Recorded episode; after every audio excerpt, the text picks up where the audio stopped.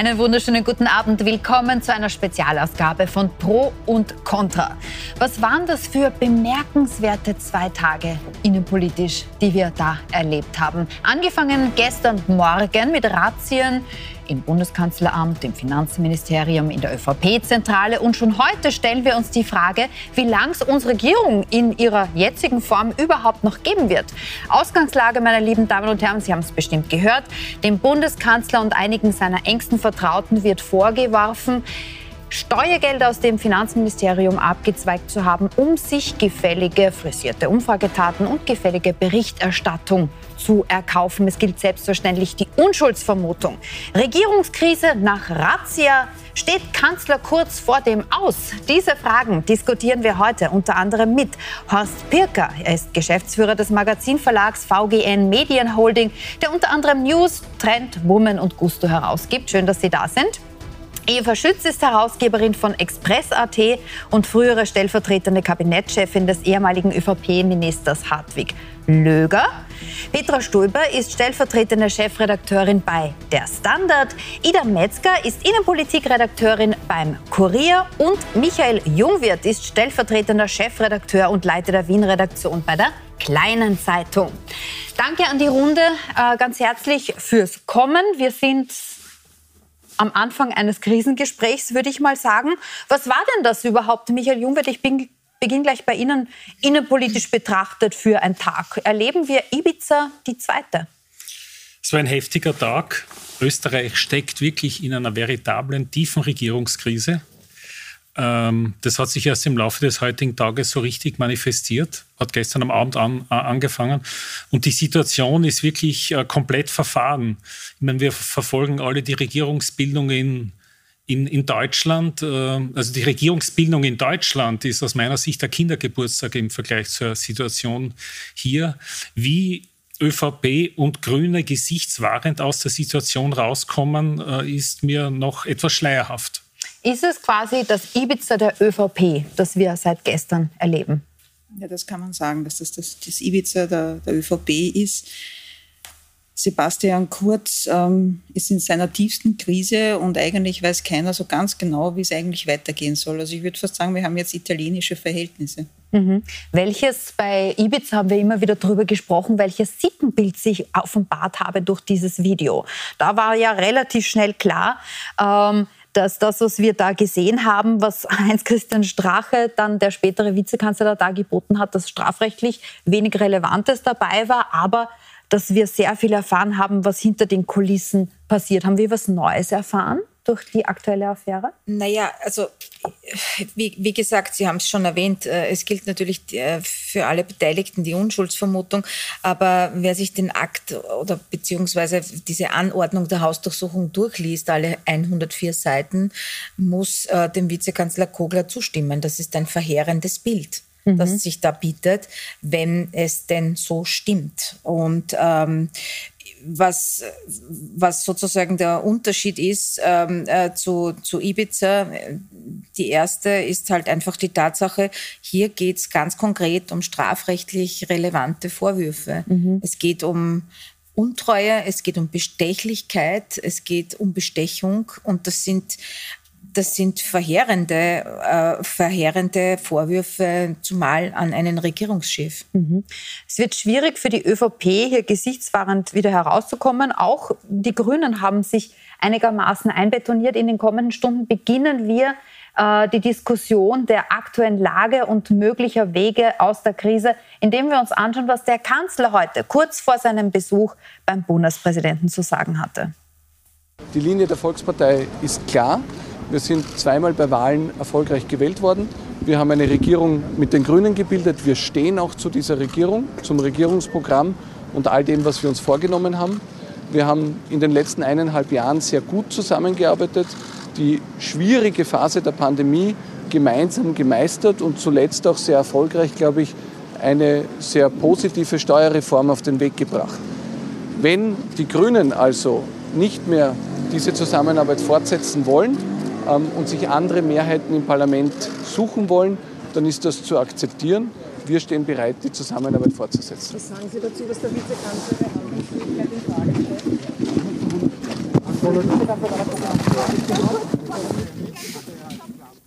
Frau Schütz, war das überraschend für Sie, diese einerseits Festlegung der Grünen zu sagen, wir können nicht so weitermachen wie vorher mit äh, einem nicht mehr handlungsfähigen Kanzler und der Festlegung der ÖVP, die sagt, ähm, aber uns gibt es nur mit Sebastian Kurz. Glaube, die ÖVP kann in der Situation jetzt wenig anderes tun. Also es wäre extrem überraschend, wenn die ÖVP jetzt sagen würde, es gibt Anschuldigungen, es gibt Zeitungsberichte, es wird ein, ein, ein Durchsuchungsbefehl veröffentlicht und wir lassen Sebastian Kurz fallen. Also das ist nicht zu erwarten. Das wäre vielleicht in der alten ÖVP so gewesen, das ist in der neuen ÖVP ganz offensichtlich nicht mehr so. Also da gibt es, glaube ich, schon eine starke Mehrheit hinter Sebastian Kurz, hat man auch am letzten Parteitag äh, relativ eindrücklich gesehen. Ähm, für die Grünen, glaube ich, ist es natürlich sehr schwierig, weil äh, ich meine, ich bin, auch, ich bin ja eigentlich auch in meinem Brotberuf früher auch Anwältin gewesen. Also Ermittlungsverfahren sind nicht öffentlich. Und dass sie nicht öffentlich sind, das hat einen Sinn, weil eben durch ein öffentliches Ermittlungsverfahren, egal ob es jetzt einen Politiker betrifft oder irgendein normales Strafverfahren, eine Vorverurteilung stattfindet. Und deshalb hat man ganz bewusst rechtspolitisch entschieden, dass diese Verfahren nicht öffentlich sind. Und was wir hier haben, ist natürlich eine Öffentlichmachung des Ermittlungsverfahrens, das immer einhergeht mit einer Meinungsbildung Regierung. Die Grünen sind jetzt unter Zugzwang. Sie haben natürlich ohne dies in der Asylpolitik schon sehr viele Zugeständnisse gemacht und müssen jetzt wahrscheinlich irgendeine Handlung setzen. Aber da gebe ich dem Herrn Jungwirth völlig recht. Dadurch hat man sich in eine sehr, sehr verfahrene Situation gebracht. Jetzt haben Sie was sehr Interessantes gesagt, nämlich in der alten ÖVP wäre es vielleicht so gewesen, dass man den Parteichef in der jetzigen Situation hätte fallen lassen, in der neuen nicht. Jetzt würde ich mal sagen, Herr Pirker, als ehemaliger Vorstandsvorsitzender ähm, des Styria Medienkonzerns. Tiefschwarzes Terrain, kennen Sie die sogenannte alte ÖVP. Stehen da wirklich alle so geschlossen äh, hinter der neuen türkisen Bewegung und hinter Sebastian Kurz immer noch? Also dafür bin ich wirklich kein Experte und da maße ich mir kein Urteil an. Ähm, nach außen macht das einen sehr kompakten Eindruck. Ich glaube nur, dass dieser Eindruck nicht entscheidend ist für das, was jetzt passiert und für das, was passieren kann und passieren muss. Was meinen Sie, dass dieser Eindruck nicht entscheidend ist für das, was jetzt passiert? Was muss denn passieren? Naja, äh, es wird ja eine, also diese Situation, wie sie sich jetzt äh, ergeben hat, wird man ja bearbeiten müssen, professionell bearbeiten müssen. Und dafür ist die Frage, äh, ob hier ähm, sozusagen die 100 Prozent oder knapp 100 Prozent vom Parteitag halten und wie lange sie halten, ist aus, der, aus meiner Sicht eine nachrangige Frage. Was ist die vorrangige Frage? Die vorrangige Frage ist, wie man Optionen entwickelt, äh, die überhaupt für diese Republik ähm, lebbar und verantwortbar sind. Und ich muss Ihnen ehrlich sagen, äh, dass ich mich nicht leicht tue, hier eine Option, eine plausible Option zu erkennen. Ich glaube, das ist die große Herausforderung. Also diese Partstellung wie können diese beiden jetzigen Regierungspartner weitermachen und wie kann Sebastian Kurz überhaupt weitermachen in der jetzigen Situation, Frau Stöber? Also ich muss Ihnen ganz ehrlich sagen, ich habe mir heute früh, als äh, diese Aussendung von Werner Kogler kam, ähm, äh, gedacht, äh, diese Aussendung, wo er geschrieben hat, okay, das ist ein verheerendes Bild. Äh, er weiß nicht, ob der Bundeskanzler eigentlich noch handlungsfähig ist. Man spricht jetzt mal mit allen äh, äh, Oppositionsparteien und so weiter. Ich habe mir gedacht, das ist eine ein ziemlich smarter Move, weil irgendwas musste er ja machen. Ja? Mhm. Also er, er, kann ja nicht einfach nichts machen und einfach nur sozusagen das Ganze aussitzen. Das, das, das hält er auch nicht durch bei seiner Basis. Ja? Jetzt habe ich mir gedacht, okay, auf die Art und Weise gewinnt er natürlich Zeit. Ja? Und vielleicht entwickelt sich was. Da bin ich beim Herrn Birker. Ich glaube auch nicht, dass es entscheidend ist, dass sich jetzt alle hinter Sebastian Kurz versammeln. Na klar, was sollten die sonst tun? Ja? Ähm, aber wenn ein bisschen Zeit ins Land, äh, ins Land zieht, dann äh, werden, werden sich vielleicht manche Dinge anders darstellen. Also ähm, wer weiß, wie sich die Lage in einer Woche präsentiert. Wer weiß auch, was vielleicht noch an Ermittlungsergebnissen äh, kommt. Vielleicht gibt's noch irgendetwas, ähm, was da sozusagen um die Ecke lauert. Und wir wissen ja, dass von den Chatprotokollen allein des Handys des Thomas ja. Schmidt, wo jetzt so viel 300.000 Chats. 300.000 mhm. Chats und 30, mhm. also 30 Prozent davon sind noch gar nicht oder mehr sind davon noch gar nicht ausgewertet. Ne? Ja, ja, das dauert natürlich. Also das wird jetzt nicht morgen passieren, aber ich meine, da gibt es ja schon, da ist ja einiges schon äh, sozusagen äh, durchgefor durchgeforstet worden und ähm, wer weiß, was da noch kommt. Und der Punkt ist halt der, wie gesagt, ich denke, ich denke, dass äh, Werner Kogler auch darauf gesetzt hat, dass die ÖVP irgendwann mal sagt, okay, wir stellen jemand anderen in die erste Reihe und wir machen weiter, weil wir, wir, wir wollen uns diesen Anspruch auf das Kanzleramt erhalten. Mhm. Das schaut jetzt einmal nicht so aus, aber ich würde jetzt nicht sagen, ob es nicht vielleicht in zwei Wochen anders aussieht. Also dieses, der Kanzler könnte nicht mehr handlungsfähig sein, was Werner Kogler heute in seinem mhm. Tweet um 10.23 Uhr war das, als Österreich einmal mehr gemacht hat. Ähm, das könnte man Sie meinen, das ist das auch Land, wieder zurück. nicht das Medium. Also ja, richtig, das Land, Österreich vielleicht äh, als Medium auch, aber auf alle Fälle mal die Republik. Äh, das könnte man, kann man das überhaupt noch mal zurückrudern, gesichtswahren? Ich meine, es gibt ja diese, diesen Spruch, als Tiger gesprungen, als Bettverleger gelandet.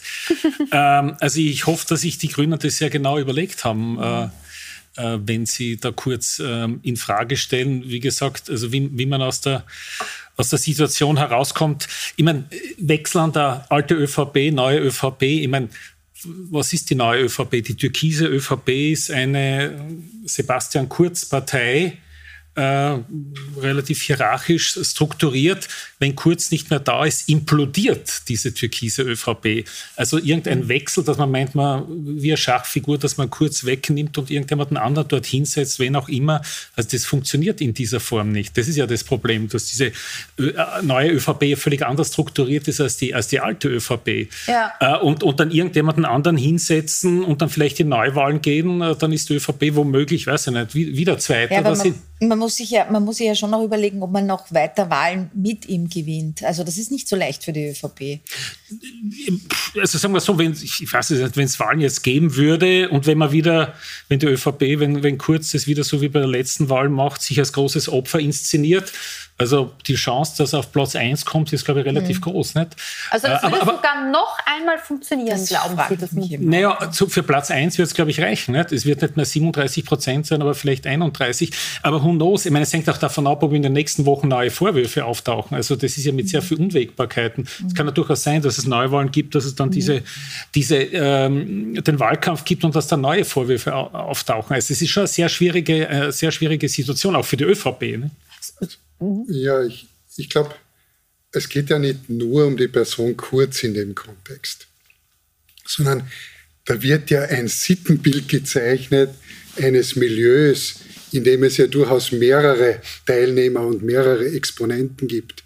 Äh, und das ist ja nicht damit getan, dass man sagt, ich tausche jetzt den Herrn Kurz äh, durch die Frau Köstinger aus, was manche als eine Idee empfinden, da wird ja ein, da wird ja, und nicht zum ersten Mal, wird ja ein Sittenbild geoffenbart in Form von Chats, also relativ sauber dokumentiert, wie man es hoffentlich in der Politik nicht ganz oft antreffen kann. Mhm. Also Sie glauben tatsächlich, dann sind wir ähm, relativ bald beim Punkt, wie neu sind überhaupt diese Vorwürfe? Ich würde aber gerne, oder beziehungsweise wie sehr ist das eine Erfindung der türkisen ähm, ÖVP, was sich da in diesen Chats offenbart? Ich würde aber gerne noch dabei bleiben, was jetzt als nächstes passieren kann, weil wir so wie immer in solchen Situationen anfangen, Namen in den Raum zu werfen zum Beispiel Namen, wer denn der Nachfolger oder eine Art Karenzvertretung oder wie immer man das nehmen, äh, nennen möchte, für den jetzigen Bundeskanzler sein könnte.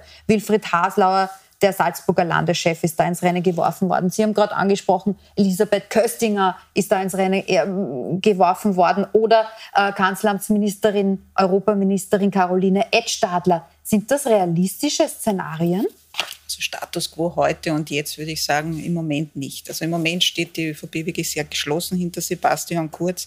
Ich glaube auch, weil sich ähm, Werner Kogler etwas vertrippelt hat. Was ich gehört habe, ist, dass die Grünen heute am Vormittag begonnen haben, herumzutelefonieren bei den Landeshaupt, also bei den Landeschefs und auch bei diversen Ministern, ob sie eine Regierung ohne Kurz mittragen würden. Das hat sich dann sehr schnell herumgesprochen und dann haben sich die Reihen halt dieses Hinterrucks auseinanderdividieren bei der ÖVP sehr schnell geschlossen, dass sie hinter Kurz stehen.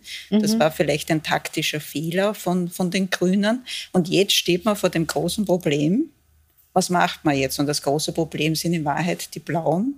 Weil selbst wenn es sozusagen eine Einigung gäbe, dass SPÖ, Grüne und Neos zusammengehen und eine neue Regierung bilden, müsste die FPÖ jede Entscheidung mittragen. Und wie will man Corona-Maßnahmen mit der FPÖ umsetzen? Das ist jetzt natürlich das, das Furchtbare an dieser Situation, dass man nicht weiß, wie man weitermachen soll. Mhm. Die Grünen haben sich vertrippelt. War das auch Ihre Wahrnehmung?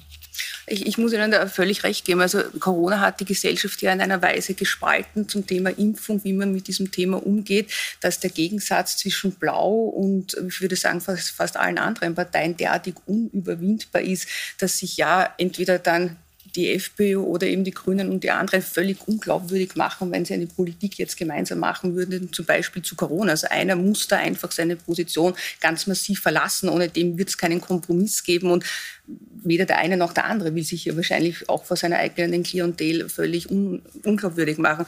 Und auf der anderen Seite zu sagen, Sebastian Kurz ist nicht mehr handlungsfähig, da frage ich mich schon, was bedeutet nicht mehr handlungsfähig? Ich habe das ehrlich gesagt oder wir haben es eigentlich nicht ganz verstanden, was bedeutet dieser Begriff nicht mehr handlungsfähig? Mhm.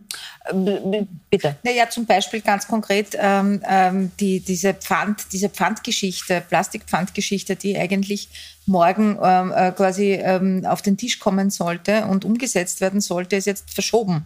Also das ist zum Beispiel äh, gemeint ist damit, man kann keine Politik mehr machen, weil, weil man einfach nur mehr ja. damit beschäftigt ist, sozusagen quasi äh, die Schoten dicht zu machen und zu schauen, dass man, dass man Angriffe abwehrt. Das, und das ist halt schon ein Problem, ja, gerade in Corona-Zeiten. Wenn Sebastian Kurz jetzt nicht mehr da wäre mhm. und die von Ihnen vorher angesprochene mhm. Karenzvertretung, wer auch immer das sein mag, an seiner Stelle würde man morgen auch nicht das Plastikpfand beschließen. Nicht? Also mhm. insofern hängt sich diese Handlungsfähigkeit ja nicht am Kanzler auf. Mhm. Ist die Handlungsfähigkeitsfrage nicht eine Frage der kompletten ÖVP? Also, dass man jetzt mit Schadensbegrenzung mhm. äh, beziehungsweise mit Defensivarbeit beschäftigt ist? Mhm. Das denke ich, wird einfach so sein. Ja? Also bis eben entschieden ist, äh, gibt es eine Anklage oder wie wird das aussehen, äh, ist man einfach jetzt, glaube ich, äh, damit beschäftigt, sich permanent dafür zu rechtfertigen, warum man nach wie vor in diesen Positionen ist, in denen man jetzt ist und was man da tun kann und was man nicht tun kann. Also das ist auch keine, keine ideale Position, würde mhm. ich mal sagen. Und ähm, darf ich nur noch einen, einen Punkt sagen. Ähm, es stimmt, mit der FPÖ ist es wahnsinnig schwierig. Kann ich mir eigentlich auch fast nicht vorstellen, wie das gehen soll. Auf der anderen Seite, wenn es zu Neuwahlen kommt, wenn es jetzt zu Neuwahlen kommt, dann haben sie eine Partei namens MFG im, im Nationalrat. Also ob das dann so viel besser ist, weiß ich auch nicht. Ja. Mhm. Ja, was ich noch sagen wollte zur Handlungsfähigkeit, es ist natürlich für eine Regierung nicht angenehm, wenn sie dann dauernd mit Medien berichten, weil es ist ja nicht nur Sebastian Kurz, es sind ja seine engsten Vertrauten, dass dann dauernd steht, also heute muss Gerald Fleischmann aussagen vor der WKSDA. Mhm. Am nächsten Tag oder eine Woche später kommt dann der noch Pressesprecher Johannes Frischmann dran. Und das wird, wäre ja dann sozusagen permanent in den nächsten Wochen und Monaten in den Medien Thema. Und natürlich ist man dann dauernd wieder mit diesem Thema beschäftigt und eigentlich für die eigentliche Regierungsarbeit blockiert. Mhm. Und außerdem, ja.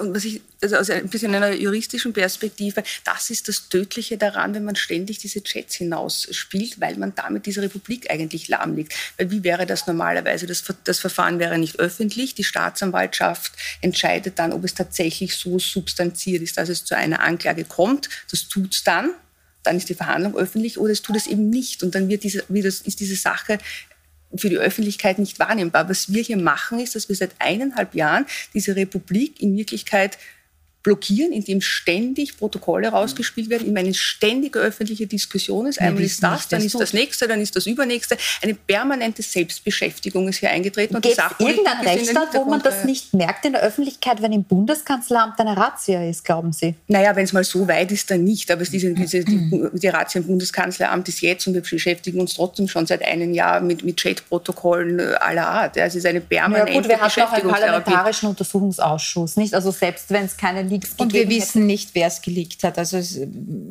es, schwingt da so ein bisschen mit, es könnte die Staatsanwaltschaft gewesen sein. Also ja, ich glaube, das ist auch gar nicht so relevant, aber ich, ich meine es jetzt auch gar nicht, aber in Wirklichkeit, mhm. man hemmt natürlich diesen Staat schon sehr massiv mhm. in einem politischen Fortkommen, in einer wirklichen politischen Arbeit, indem man sich permanent mit diesen Dingen beschäftigt. Und ich glaube, das ist einfach für die meisten Wähler und Wählerinnen extrem nervend mittlerweile. Was wäre denn da Ihre Forderung? Also ich höre da, ich höre da jetzt mitschwingen, einen Vorwurf an die Justiz oder was ist Ihr Nein, es ist überhaupt kein Vorwurf. Ich glaube, es wäre wirklich wichtig, dass man Ermittlungsverfahren nicht öffentlich macht und dass diese ganzen Dinge, außer sie sind wirklich so strafrechtsrelevant, dass sie zur Anklage kommen, einfach nicht permanent in die Öffentlichkeit gespielt werden. Das ist das wahre Problem. Ja, das ist schon ein Problem, das ist nämlich schon ein ernstes Problem. Nur äh, ich halte es da mit Ihnen, äh, da schwingt ja mit sozusagen dieser Angriff auf die, äh, auf die Staatsanwaltschaft, obwohl ja es viel mehr Quellen, potenzielle Quellen gibt ja, zum Rausspielen dieser Informationen, äh, weil ja die ganzen Anwälte und so weiter Akteneinsicht haben und das sind ja Dutzende Zum Anwälte. Teil auch, auch von beschuldigten ja, Seite genau, selber, ja, ja, die das rausspielen und damit Politik ja, ja. Das ist jetzt gar nicht auf die Staatsanwaltschaft bezogen, ja, nur allein die Tatsache, Wir haben ja nur eine Kulisse, wo ständig ähm, zuletzt wieder von dem unsäglichen Herrn Hanger auf die Staatsanwaltschaft hingeschossen wird. Äh, und deshalb sage ich, das ist in keiner Weise zuordnenbar, wer tatsächlich rausspielt. Aber ich bin mit Ihnen einer Meinung, es ist ein Problem, dass das öffentlich ist. Mhm.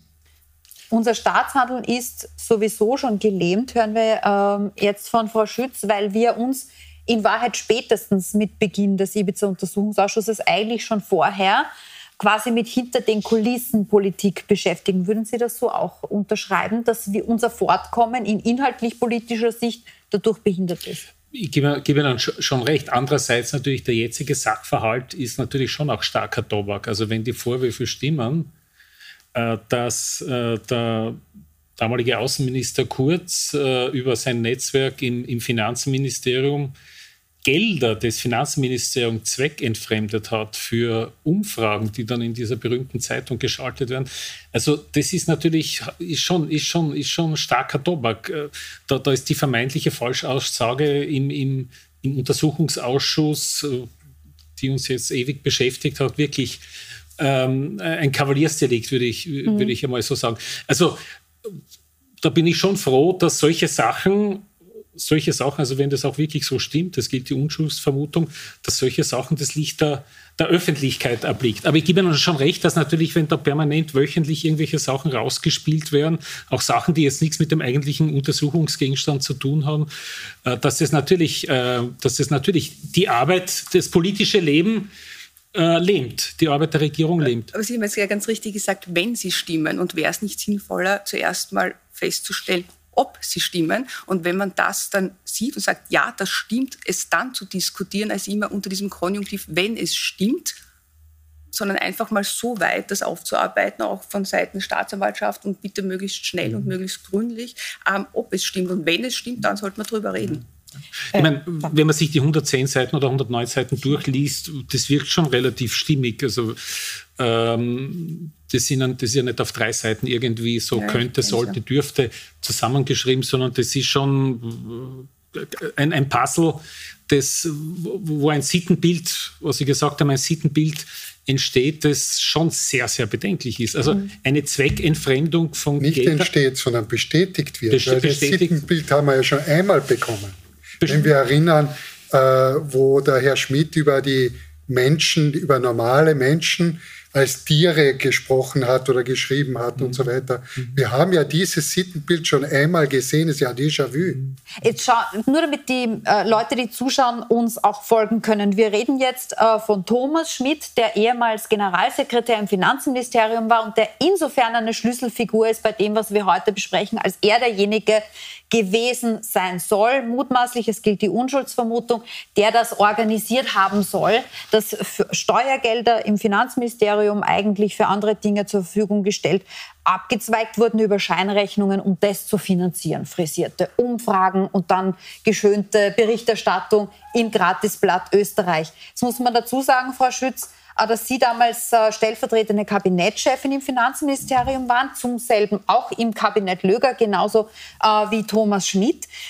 Haben Sie überhaupt nicht mitgekriegt, dass es dieses Geschäftsmodell gegeben haben könnte? Also ich war wie Sie vorher richtig gesagt haben, mit Hartwig Löger dort, also beginnend 2018. Diese Zeit war vor meiner Zeit, da war ich nicht im BMF, also das war ich einfach nicht. Ja. Und ähm, seit 2018 gibt es ja auch in dieser Richtung keine Vorwürfe. Insofern kann ich Ihnen das nicht sagen. Also ich hätte es nicht Aber Sie kennen den Thomas Schmidt recht gut, nehme ich an, oder? Ja, ich war mit dem Thomas, ich war, ja, klar, Aber ich den Thomas Schmidt. Recht gut, ja. Haben sich durch diese Chats, äh, die jetzt vom Herrn Pirker auch angesprochen wurden, nicht? also jetzt unabhängig von jeglicher strafrechtlicher Relevanz, zeigt sich ja auch schon ein gewisses Menschenbild, ne? dass, ein, äh, dass er von Pöbel spricht, äh, wenn er über das quasi Menschen wie du und ich redet, ähm, dass er MinisterInnen, Amtskandidatinnen als steuerbar bezeichnet. Waren Sie da überrascht oder hat sich da Ihr Bild auf diesen Mann geändert?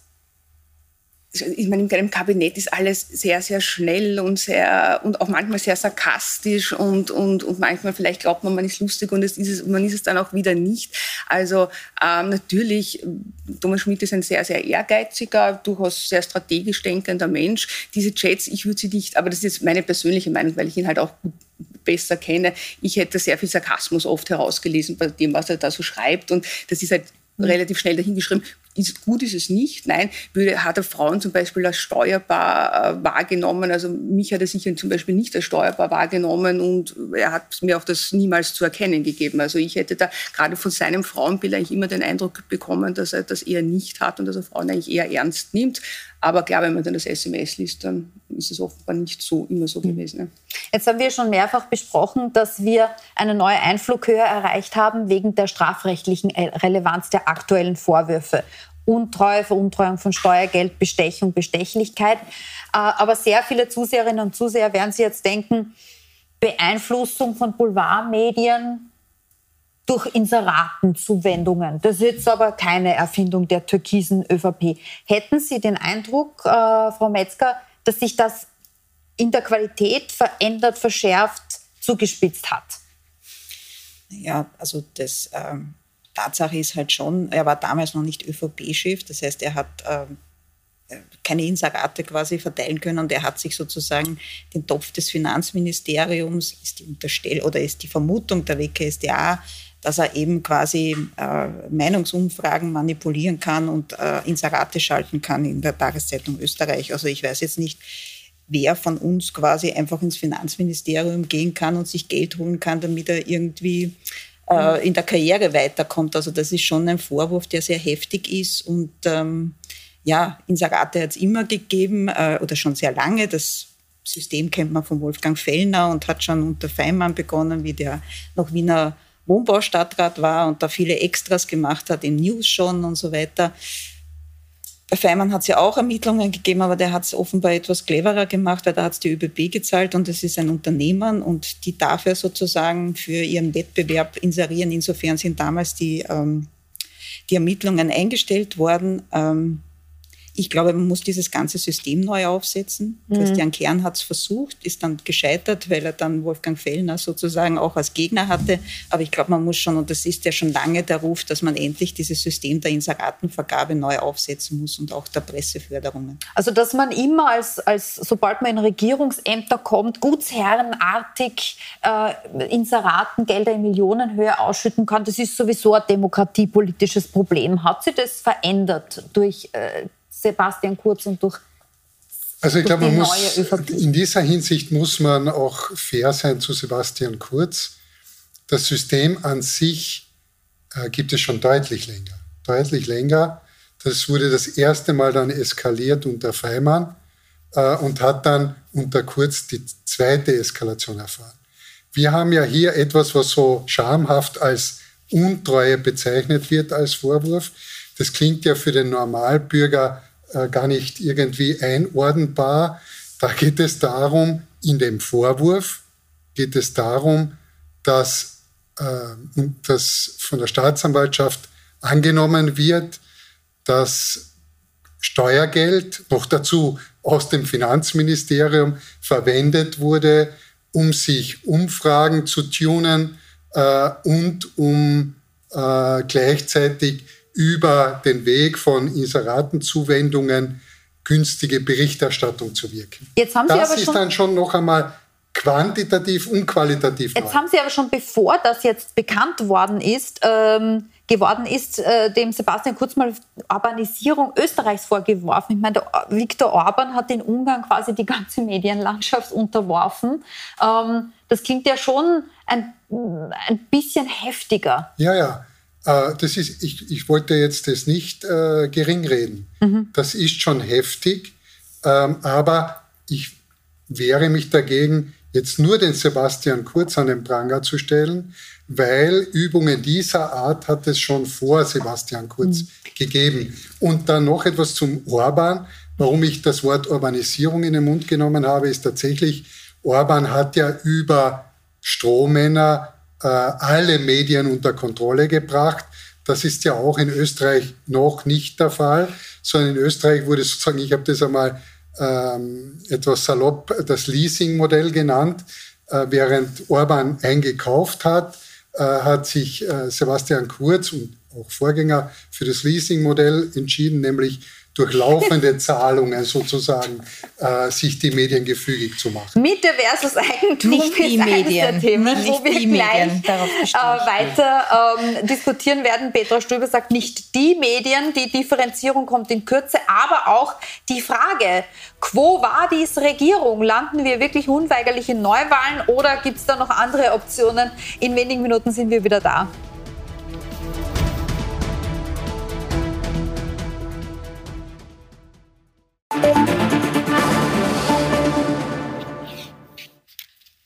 Willkommen zurück bei Pro und Contra, wo wir heute über die innenpolitische Lage diskutieren, die ja einmal mehr, das sind wir ja schon gewohnt aus den letzten Jahren, ähm, recht zugespitzt und geradezu dramatisch ist, nachdem es ja gestern Razzien gegeben hat in der ÖVP-Parteizentrale, im Bundeskanzleramt, im Finanzministerium, aufgrund des Vorwurfs, die Wirtschafts- und Korruptionsstaatsanwaltschaft erhebt den gegen Sebastian Kurz und engste Vertraute, dass es dazu gekommen sein soll, dass aus dem Finanzministerium vor einigen Jahren Geld abgezweigt wurde, in Zeiten bevor Sebastian Kurz ÖVP-Chef war, um eben jenen groß zu schreiben, gefällige Umfragedaten zu kaufen, gefällige Berichterstattung zu kaufen. Es gilt für alle Beteiligten, über die wir heute reden, selbstverständlich die Unschuldsvermutung. Und was wir vor der Werbung gerade besprochen haben, war das Sittenbild, das sich da ergibt und die generelle Problematik, dass es in Österreich mit dazugehört. Das ist quasi Teil der Medienpolitik,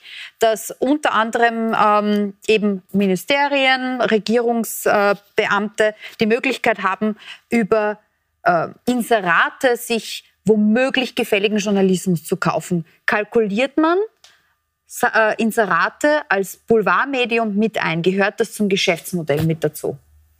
Ich glaube, man sollte es nicht. Die Frage ist natürlich in Österreich, aber das ist jetzt eine weitgehendere Frage, ähm, wie man eben die Medienlandschaft ausgestaltet, solange es natürlich einen ORF gibt, der sehr viel Information umsonst oder nicht umsonst, weil die GIS-Gebühren bezahlen wir ja alle, aber das vergisst man in der Sekunde, sehr, sehr viel und auch sehr zum Teil sehr gut aufbereitete Information umsonst zur Verfügung stellt, wird es, zumindest im Online-Bereich, von was anderem habe ich jetzt auch keine Erfahrungswerte, wird man sich mit einer Paywall nicht durchsetzen können. So, und das bedingt natürlich dann die Abhängigkeit von Inseraten, von der Privatwirtschaft auf der einen Seite und auch von Regierungs- äh, oder von Ministerien oder von Regierungsstellen. Ist das System gut? Nein, aber da wird es wirklich eine ganz grundlegende Änderung brauchen. Und solange halt sehr, sehr viel Information umsonst zu haben ist, wird man mit einer Paywall vermutlich nicht weit kommen. Und das hat sich auch herausgestellt in den letzten Jahren. Also Sie sagen, die, ähm, das Publikum wird mit Paywall, meinen Sie ja, dass der bezahlt oder Ja, dass, genau, eine äh, dass, Bezahlschranke es, einzuführen. dass eine Bezahlschranke wahrscheinlich nicht akzeptiert wird in Österreich.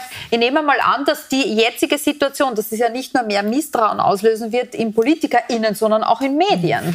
muss ich Ihnen aber scharf widersprechen, was Sie vorhin gesagt haben, dass die Regierung Inserate schaltet und sich damit eine gefügige Berichterstattung kauft.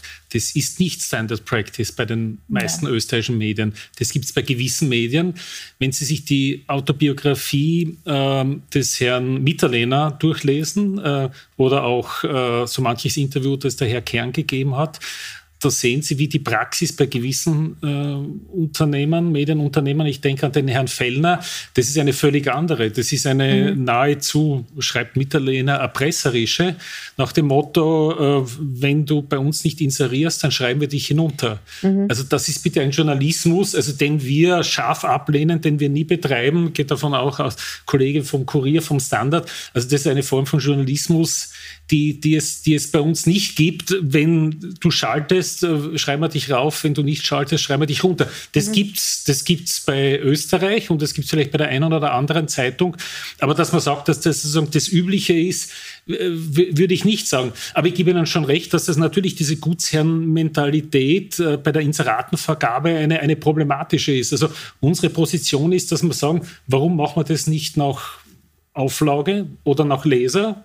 Mhm. Äh, dass wir da sagen, ein System schaffen, dass die Medien ungefähr äh, gleich bedingt werden. Je mehr Leser, umso mehr Inserate, je weniger, umso, umso weniger Inserate. Also eine gewisse Objektivierung, die dann nicht vom, vom, von, von der Parteipoli von der, ähm, von, der, von der Gunst des jeweiligen Politikers oder Ministers abhängig ist. Der jetzige Vorwurf, das sage ich jetzt der Vollständigkeit halber nochmal dazu, richtet sich ja auch äh, ans Gratisblatt Österreich. Also die sollen ja die Empfänger jenes mutmaßlichen Deals gewesen sein. Die haben sich darauf eingelassen und nicht die Medien im Allgemeinen. Da haben Sie schon recht, das ja. ist schon Nein, wichtig, äh, es, sagen, Also ja. die einzige Gegenleistung für ein bezahltes Inserat kann die, nur die Schaltung eines Inserates sein. Und das ist auch äh, äh, also wirklich Medien, die etwas auf sich halten, ernstzunehmende Medien, haben eine strikte Trennung zwischen Anzeigenabteilung und Redaktion. Und da darf es überhaupt keine Durchlässigkeit geben. Und das kann ich auch, also da spreche ich für den Standard und sicher für, für viele andere.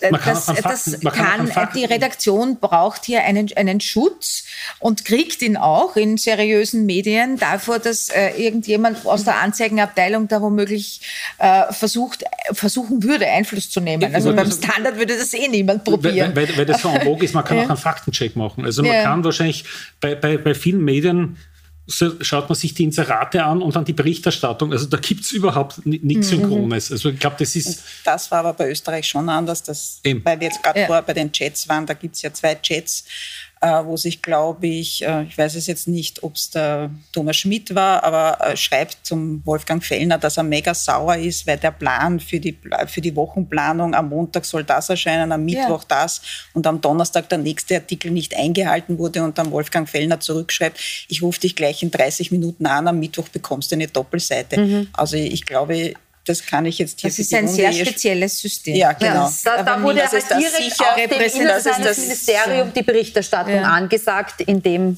also konkreten also, Fall. Ja. Mhm. Aber was muss sich denn ändern? Nach Ibiza, wo wir den Heinz-Christian Strache gehört haben, wie er gesagt hat, die Novomatik zahlt alle. Da gab es jetzt Konsequenzen an das Parteienfinanzierungsgesetz, unter anderem mit Spendenobergrenzen und so weiter. Was muss sich jetzt ändern? Da ist es ja auch ganz einfach in Wahrheit.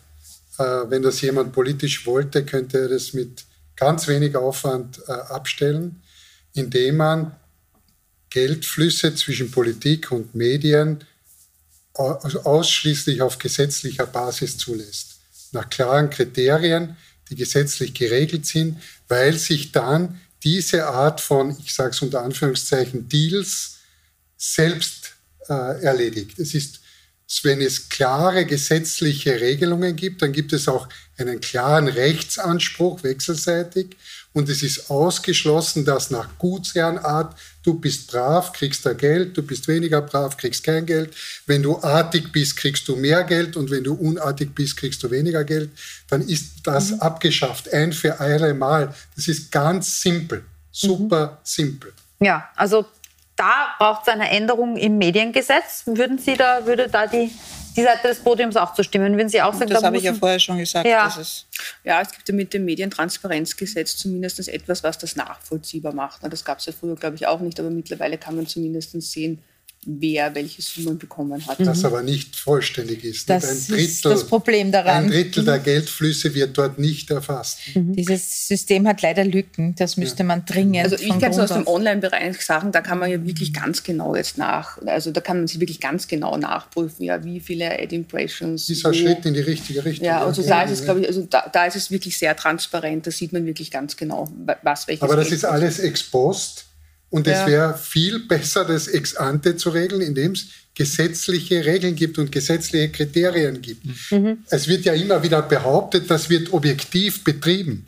Und wir haben versucht, das Verhalten, und zwar wirklich wissenschaftlich versucht, das Verhalten, also das Platzieren von äh, Anzeigen, von Werbegeldern, haben wir versucht, mit einer Logik oder auch mehreren Logiken, also das nennt man dann einen Algorithmus, mit einem Algorithmus zu unterlegen. Es ist unmöglich, weil es völlig erratisch ist, also weil es mit der Frage, ob man eine hohe oder niedrige Auflage hat, viel oder wenig Leser hat, sehr Hörer, weil das gibt es ja auch in anderen Bereichen, ist ja nicht nur im Printbereich so, das gibt es ja auch im Fernsehen. Das ist damit nicht erklärbar. Mhm. Nun ist es auch so, dass die andere Seite, nämlich die Politik, spätestens seit Ibiza Änderungen fordert, nämlich was äh, das Recht auf Berichterstattung betrifft. Da wurde zum Beispiel darüber diskutiert, ob man aus Ermittlungsakten noch zitieren mhm. dürfen soll, wegen des Problems, das wir vor der Werbung schon kurz ähm, angesprochen hatten, ähm, dass eine Vorverurteilung stattfindet, dass womöglich die, äh, die Handlungsfähigkeit von AmtsträgerInnen eingeschränkt wird. Gibt es da einen Änderungsbedarf? Man hatte sogar versucht, die Hausdurchsuchungen abzuschaffen, wenn ich das vielleicht äh, kurz sagen darf. Und ähm, weil Sie das fragen, möchte ich noch eines gerne vorausschicken. Ich bin überhaupt nicht damit einverstanden, dass man erst äh, sozusagen berichten darf, wenn alles, wenn ein Verfahren abgeschlossen ist oder wenn alles schon klar ist. Äh, als, als Journalistin sage ich Ihnen, ich glaube, dass es sehr gut war, dass äh, meine Kolleginnen und Kollegen äh, in meinem Medium, aber auch in anderen Medien so viel darüber berichtet haben. Es hat auch ein Stück weit die Staatsanwaltschaft geschützt, dass wir berichtet haben, äh, weil äh, das System Pilnercheck äh, hätte möglicherweise dafür gesorgt, äh, dass da gewisse Ermittlungen auch abgedreht werden. Mhm. Und ich finde, wenn es um so viel Steuergeld geht, wenn es um so schwere Vorwürfe geht, dann kann ich nicht eine, ein Problem daran erkennen, dass Medien darüber berichten, wenn solche Akten an die Öffentlichkeit kommen. Ich finde das äh, gut. Man muss alles nachprüfen, man muss es seriös machen. Das tun wir. Und insofern finde ich das, äh, äh ich, ich kann nicht dieses ähm, es ist so ungerecht, nur weil ich jetzt äh, quasi äh, Politiker bin, wird mein Ermittlungsakt in die, in die Öffentlichkeit gezerrt, kann ich dieses Lamento nicht ganz nachvollziehen. Mhm. Naja, es ist nicht ungerecht, es ist eigentlich rechtswidrig und es ist nur deshalb, äh, wird es nicht ja. verfolgt wegen dem, wegen dem, also wegen dem, wegen dem Geheimnis der Journalisten. Ein Ermittlungsverfahren ist nicht öffentlich. Mhm. Und da bin ich jetzt kein Journalist, das müssen Sie mir verzeihen, bin ich auch nicht, sondern ein Jurist, ja, Rechtspositivismus. Es ist festgelegt in Österreich, das ist ein Gesetz, dass diese Verfahren nicht öffentlich sind. Und nur weil jetzt die Journalisten ihre Quellen nicht preisgeben müssen, kann ich es nicht öffentlich machen. das ist machen. Gut so im Übrigen. Ja, das ist gut so, aber es ist trotzdem ja. insgesamt eine mhm. rechtswidrige Handlung. Und wenn Sie das mhm. ändern möchten, dann müssen Sie das Gesetz ändern und dann sind alle Ermittlungsverfahren öffentlich. Wenn man das möchte, kann man das rechtspolitisch diskutieren. Mhm. Aber solange es nicht so ist, sind Ermittlungsverfahren nicht öffentlich. Und das hat man sich damals überlegt. Mhm. Äh, kommen wir noch mal kurz zur Frage, wie es denn bei uns innenpolitisch weitergeht. Haben wir nächste Woche noch dieselbe Regierung, wie wir sie jetzt haben? Haben wir ja einen anderen Bundeskanzler? Ähm, steuern wir noch in diesem Jahr auf Neuwahlen zu? Gehen wir das Schritt für Schritt an. Was wir wissen ist, dass der Vizekanzler, Grünen-Chef Werner Kogler und die grüne Clubchefin alle äh, Clubobleute der Parlamentsparteien eingeladen haben zu einem Gespräch über die aktuelle Situation. Worum wird es da gehen? Überlegt man sich da schon Mehrheiten ohne die ÖVP oder was ist denn da zu erwarten von diesen Gesprächen? Ja, mittlerweile müssen sie sich überlegen, weil die ÖVP ja gesagt hat, äh, wir stehen hinter Sebastian Kurz und äh, wenn jetzt die Grünen sagen, er ist für uns nicht mehr handlungsfähig, dann wird man sich das wohl überlegen müssen. Und die ÖVP weiß natürlich, dass jetzt diese Situation für die anderen Parteien sehr schwierig ist und die sagen jetzt natürlich, wir setzen uns jetzt einmal erste Reihe fußfrei hin und schauen uns das einmal an. So cool. Naja, aber weil sie wissen, dass es halt mit den Blauen schwierig wird. Ne? Mhm. Also wie, wie werden die jetzt zu Mehrheiten kommen, eben bei Corona-Maßnahmen etc ob es jetzt so cool ist, aber es ist jetzt einmal ihre Strategie, weil sie, glaube ich, schon überrascht waren über den Move von äh, ähm, Werner Kogler heute in der Früh. Mhm. Das hat aber, sie ein bisschen eiskalt erwischt. Aber da streifen wir, glaube ich, bei einem wirklich zentralen Punkt an. Weil ich glaube, der wirklich zentra zentrale Gedanke des Sebastian Kurz ist, im schlimmsten Fall gehen wir wieder wählen. Und wenn wir wählen gehen, dann wählen wir die strafrechtlichen Vorwürfe weg. Und das finde ich, das ist das ganz große Risiko von der Situation, äh, nämlich zu sagen, ja, kann schon sein, dass ich abgewählt wär, werde, kann schon sein, dass die Parteien äh, sich irgendwie da verklüngeln, aber der Souverän ist ja der Wähler, was einmal grundsätzlich zutreffend ist, und der wählt das wieder weg. Ich erinnere mich dem, das ist schon was anderes, aber System, äh, systematisch das Gleiche. Ich erinnere daran, dass in Oberösterreich Bürger strafrechtliche Vorwürfe gegen einen Bürgermeister mit einer 55 Prozent absoluten Mehrheit wegwählen wollten. Und das kann uns auf Bundesebene auch passieren. Aber der Bürgermeister ist dann zurückgetreten. Ja, aber erst dann Nachdem er verurteilt wurde. Aber erst, ja. nach, nach, der endgültig, äh, endgültig ist sie nicht, weil sie ist noch nicht richtig. Ja, aber zumindest nach der Verurteilung, mhm. ja, mhm. auf Druck von außen. Auf Druck von außen. Aber ja. mit dem Wähler eine, also ich halte es so für so gefährlich, mit dem Wähler hier eine Koalition zu schließen, und zu sagen, egal was mir vorgeworfen wird, ob das eine Milieufrage ist, ob das eine Sittenbildfrage ist oder ob das strafrechtliche Themen sind, ich lasse eine Wahl drüber fahren und das ist weggewischt. Mhm. Und das halte ich für eine zentrale Gefahr. Und wie man dieser Gefahr begegnet, angesichts auch der Konstellation der politischen, die wir haben, das finde ich ist ein anstrengendes Thema. Also da mhm. traue ich mir nichts aus dem Ärmel zu schütteln, die bin auch gar nicht berufen. Mhm. Das sind dann italienische oder israelische Verhältnisse, nicht? Netanyahu, der x-fach angeklagt. Vielleicht äh, sogar mehr israelisch als italienisch. Mehr, mehr israelische ja. Verhältnisse, erinnert mich wirklich. Also Netanyahu mhm. x-fach angeklagt und der dann wieder wählen gegangen ist. Also ob er jetzt angeklagt wurde oder nicht, war quasi irrelevant. Ich glaub, also ein, und, und diese ja. Gefahr sehe ich natürlich schon auch. Im Sinne des Rechtsstaates ist es sicher besser, wenn es nicht zu Neuwahlen jetzt kommt. Also mhm. wenn sozusagen äh, im Justizministerium alles so bleibt, wie es ist und die jetzt mal ihre Arbeit machen können mhm. in Ruhe. Ja?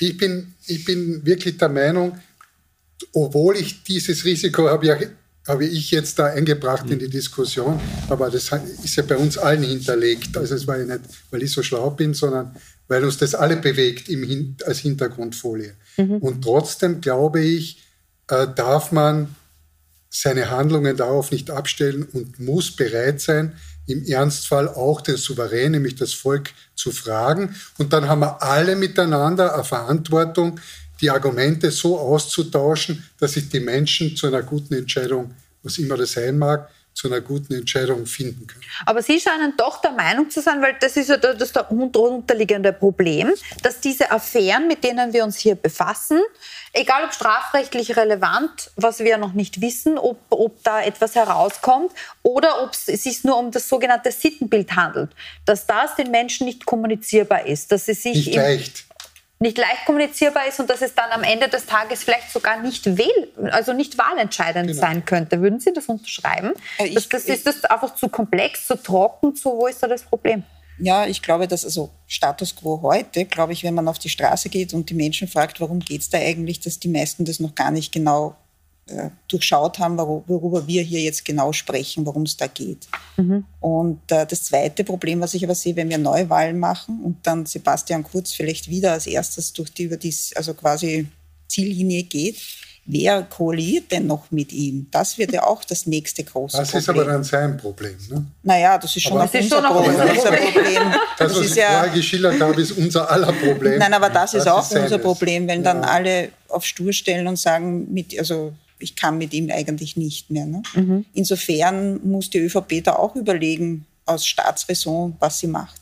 Mhm. Wie geht das jetzt aus? Machen wir vielleicht als Abschlussrunde eine, eine, eine, eine Tipp- oder eine Spekulationsrunde. Was wird dann, ähm, was, was wird am Ende des Jahres 2021, äh, wie werden wir da innenpolitisch dastehen? Was glauben Sie? Was ist dann passiert? Also ich wünsche es mir nicht, weil es mir ehrlich gesagt zu anstrengend wäre, wieder einen Wahlkampf zu, zu, also quasi zu begleiten als äh, Journalistin. Aber ich glaube, am Ende werden Neuwahlen stehen. Mhm. Ich, ich glaube auch, ja, es, ähm, also wenn, wenn die Grünen zur Bedingung machen, dass Kurz nicht mehr Kanzler ist, sondern wenn dann jemand anderer aus der ÖVP, dann wird das wahrscheinlich nicht gemacht werden. Am Ende wird es Neuwahlen gehen, geben. Was ich aber schon noch anmerken möchte zu dieser Demokratiediskussion davor, also zu sagen, man kann das den Menschen nicht nahebringen, das ist ein bisschen zu komplex. Das ist halt eine Demokratie. Hier ist jeder im gleichen Ausmaß wahlberechtigt, egal ob er sich jetzt mit sehr viel Aufmerksamkeit der Politik widmet oder nicht, egal ob er die geistige Anstrengung aufbringen möchte oder das auch kann oder nicht. Er hat eine Stimme. Und zu sagen, ich kann es den Menschen nicht nahebringen, deswegen ist dann auch die Entscheidung eigentlich nicht die richtige, weil sie haben es ja nicht verstanden. Das finde ich ein bisschen also ich glaube, so kann man das nicht angehen, weil damit hat man sich dieses System ja ad absurdum Also dass die Entscheidung dann nicht die richtige ist, diese Qualifizierung haben wir, glaube ich, gar nicht vorgenommen. Naja, schon, aber es war so ein bisschen im Raum, Sie haben es nicht verstanden und dann wählen Sie vielleicht noch einmal den Kurz. Also wenn Sie es verstanden haben oder auch nicht, das ist relativ irrelevant, wenn Sie noch einmal den Kurz wählen, egal was auch immer da jetzt passiert ist, dann haben Sie noch mal demokratisch legitimiert. Mhm. Aber, das war meine Bemerkung, ich glaube, Sie haben nicht ganz genau zugehört, aber aus einer allenfalls strafrechtlich relevanten, äh, aus einem allenfalls strafrechtlich relevanten Vorgang wird durch eine Wahl kein legaler Vorgang. Mhm. Nein, nein, ich habe Ihnen schon zugehört, da gebe ich Ihnen auch recht, aber ja. Tatsache ist, dass wenn, ähm, es gibt ja, ich, ich, muss ehrlich sagen, ich weiß es jetzt nicht, wann der Kanzler zurücktreten muss, da braucht er, glaube ich, eine gewisse, er muss unbedingt verurteilt sein, glaube ich, und zu einer gewissen Anzahl von Jahren. Ich glaube, ja. es sind drei, aber ich, ich möchte mich jetzt nicht festlegen drauf. Also solange er das nicht ist, kann er Ex-Lege-Kanzler sein. Mhm. Also es ist ja absurd, Und wenn er dann nochmal demokratisch legitimiert ist, dann ist das, kann das auch gehen. Also wenn er nochmal gewählt wird, weil es die Menschen nicht verstanden haben oder nicht verstehen können oder nicht verstehen wollen. Aber Sie glauben ja, auch an ein Neuwahlszenario in, den, in diesem Jahr? Also ich glaube, das ist noch nicht äh, geklärt. Äh, einen gewissen, vielleicht bin ich zu optimistisch, aber eine gewisse, eine gewisse Hoffnung setze ich in Parteiengespräche, äh, in die alle Parteien einbezogen sind, weil ich glaube, dass auch die äh, politischen Mandatare aller Parteien einen Rest von äh, Verantwortung für das Gesamtgefüge aufbringen könnten. Und äh, diesen Versuch, ähm, glaube ich, wird man unternehmen und muss man, glaube ich, auch unternehmen. Mhm. Er ist nicht rasend aussichtsreich. Wegen äh, der Komponente FPÖ und dem, der, der großen Kluft in der Corona-Politik zwischen den Freiheitlichen und den restlichen? Ja, ich glaube, es geht ja nicht nur um Corona und es geht nicht nur um die FPÖ. Ähm, ich glaube, es ist ja in einer Demokratie schon so, dass es unterschiedliche äh, politische Auffassungen und Bekenntnisse geben darf. Ähm, aber es sollte eines ähm, als kleinster gemeinsamer Nenner äh, zumindest darstellbar sein, nämlich dass man sagt, ja, äh, am Ende der Strecke, besser am Anfang, aber am Ende der Strecke äh, wollen wir doch diesem Land dienen. Mhm. Äh, Horst Birker lebt das Prinzip Hoffnung. Was meinen Sie, wo wir innenpolitisch stehen? Also damit es nicht so fad wird, äh, entwickle ich jetzt mal ein, ein, ein anderes Szenario. Ich glaube, ich, ich, behaupte jetzt mal, ich weiß nicht, ob ich es glaube, aber ich behaupte es mal, ähm, äh, den, den, Grünen gelingt es, äh, irgendwie äh, quasi auf Zeit zu spielen, ähm, mit, mit äh, den Oppositionsparteien Gespräche zu führen. Am Horizont treut sozusagen die Konzentrationsregierung gegen die ÖVP. In der ÖVP entsteht eine Dynamik und es passiert etwas, äh, das sozusagen das System kurz äh, äh, äh, einmal rausnimmt aus der Macht und die, und die ÖVP überlegt sich, mit den Grünen weiterzumachen ohne Sebastian Kurz. Mhm. Game of Thrones bei Petra Stulber. Michael Jungwirth, was ist Ihr, Ihr also, Szenario? Kühne, kühnes Szenario. Aber ich wette nicht darauf. sage ich auch. Ich, ich, weiß es auch nicht. Ich glaube, entscheidend wird sein, was am Dienstag ist. Gibt's mhm. Wenn es einen Misstrauensantrag gibt, wird die entscheidende Frage sein. Die, die Sondersitzung, das wird der innenpolitische Großkampftag für ja, uns alle. Ja? Die Frage wird dann sein, wenn es einen Misstrauensantrag gibt, stimmen die Grünen zu oder nicht zu? Ja. Und das wird die Schlüsselfrage sein. Ich glaube halt nur aus grüner Sicht, wenn sie dem zustimmen, gibt es Neuwahlen. Und die Wahrscheinlichkeit, die Grünen waren jetzt 40 Jahre in Opposition, dass sie die nächsten, weiß nicht, 40 Jahre wieder in Opposition sind. Also die Wahrscheinlichkeit, dass sie der nächsten Regierung nicht angehören, ist, glaube ich, eine, eine große. Und deshalb, glaube ich, haben die Grünen das geringste Interesse, Neuwahlen herbeizuführen und würden dann vielleicht an dem Dienstag nicht ähm, äh, ähm, zustimmen. Aber wir haben jetzt noch, äh, glaube ich, zwei oder drei oder vier Tage. Also mhm. vielleicht tut sich da irgendetwas, äh, dass, dass beide Seiten zumindest gesichtswahrend, dass beide ja. Seiten gesichtswahrend ja. ähm, sich zusammenraufen auf was auch immer ähm, und, und, und vielleicht doch weitermachen. Äh, ob das das Ideal ist, äh, bin ich mir nicht so sicher. Also ich bin mir nicht sicher, dass es Neuwahlen gibt, aber ähm, ja, 49 Prozent Neuwahlen. Äh, nachdem ja auch die Grünen gerade erst ein bisschen beginnen haben können, ihre klimapolitischen Vorstellungen äh, quasi umzusetzen. Wir werden es alle erleben und wir werden alle darüber diskutieren. Wir werden auch Sie informieren und schon morgen um 5.30 Uhr in Café Puls erfahren Sie, was sich dann über die nächsten Nachtstunden über Twitter gegenseitig ausgerichtet wurde. Wir halten Sie weiter auf dem Laufenden. Danke jedenfalls an die Runde fürs gemeinsame Debattieren und Spekulieren. Äh, wir sehen uns bald wieder. Machen Sie es gut.